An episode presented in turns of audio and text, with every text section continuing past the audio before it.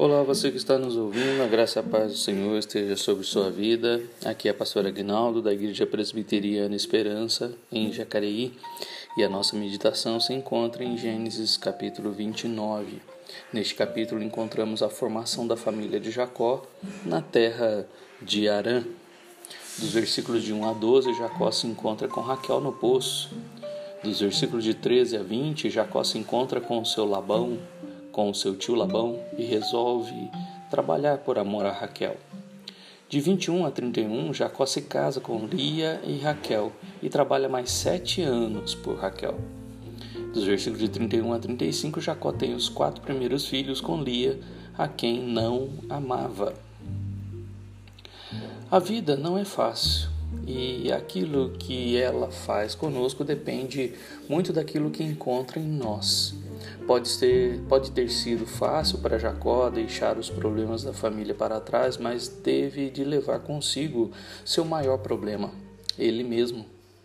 Durante 20 anos, Jacó passaria por muitas provações penosas na casa de Labão, mas no final tornar-se-ia um homem de Deus, que realizaria a vontade de Deus. Contudo, não leia estes capítulos como uma história antiga sobre a família de um homem. Trata-se de uma história contemporânea sobre todos nós, que estamos tomando decisões importantes ao longo da estrada da vida, decisões que determinam nosso caráter e destino. Jesus deixou claro que nem todo mundo deve se casar, Mateus 19, de 1 a 12. No entanto, para Jacó, o casamento não era uma opção, mas sim uma obrigação.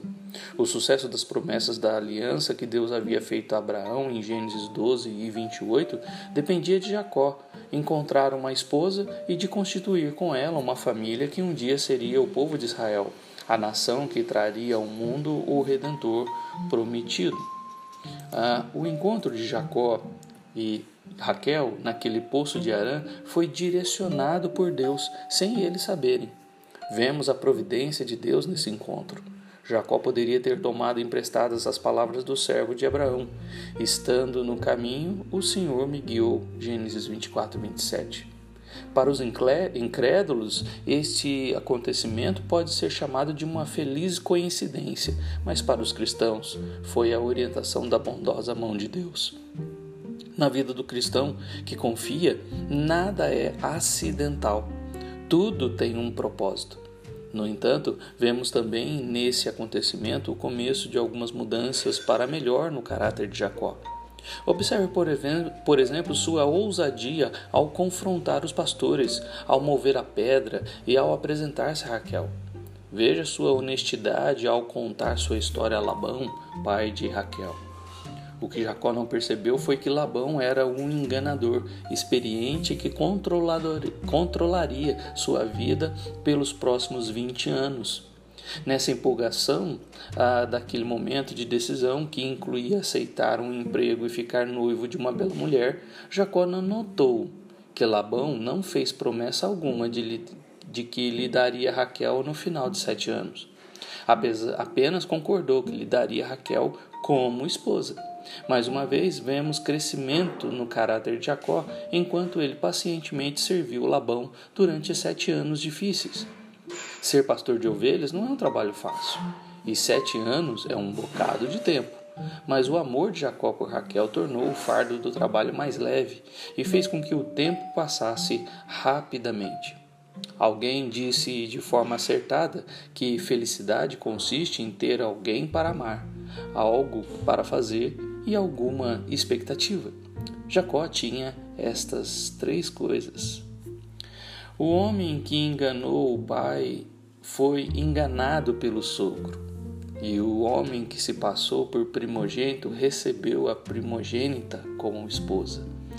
É uma lei inescapável da vida que cedo ou tarde colhemos aquilo que semeamos, como Gálatas 6, 7 e 8 nos ensina. Em sua graça, Deus perdoa nossos pecados quando confessamos, 1 João 1,9. Porém, em sua justiça, permite que arquemos com as consequências desses pecados. Para Jacó, a decepção foi só o começo da colheita. Apesar de acontecimentos na vida de Jacó, Labão também seria disciplinado pelos seus atos. Labão devia estar muito satisfeito consigo mesmo pelo sucesso de sua intriga, sem fazer ideia de que o Senhor governava soberano e prevalecia em todos os acontecimentos. Não há sabedoria, nem inteligência, nem mesmo conselho contra o Senhor. Provérbios 21, 30.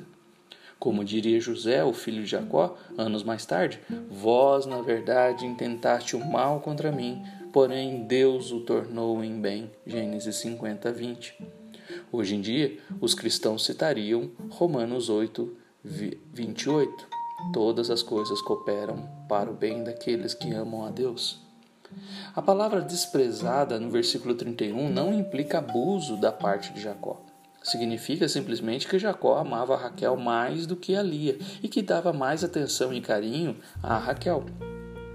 O fato de Lia dar seus filhos e a filha a Jacó indica que ele cumpriu suas responsabilidades conjugais para com ela.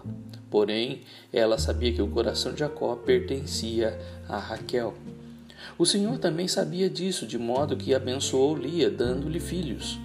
É um paradoxo que, apesar de 14 anos de trabalho de Jacó para pagar por suas duas esposas, apenas uma delas estava tendo filhos.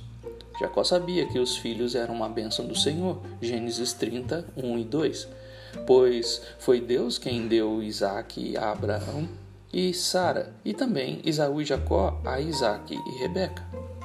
Lia chamou seu primogênito de Ruben, que significa veja um filho. Na língua hebraica, o nome soa como Ele, Deus, viu a minha aflição. Uma vez que todo pai hebreu queria filhos do sexo masculino, como Salmo 127, 4 e 5 também nos mostra, Lia tinha certeza de que esse bebê faria com que seu marido a amasse. No entanto, estava errada.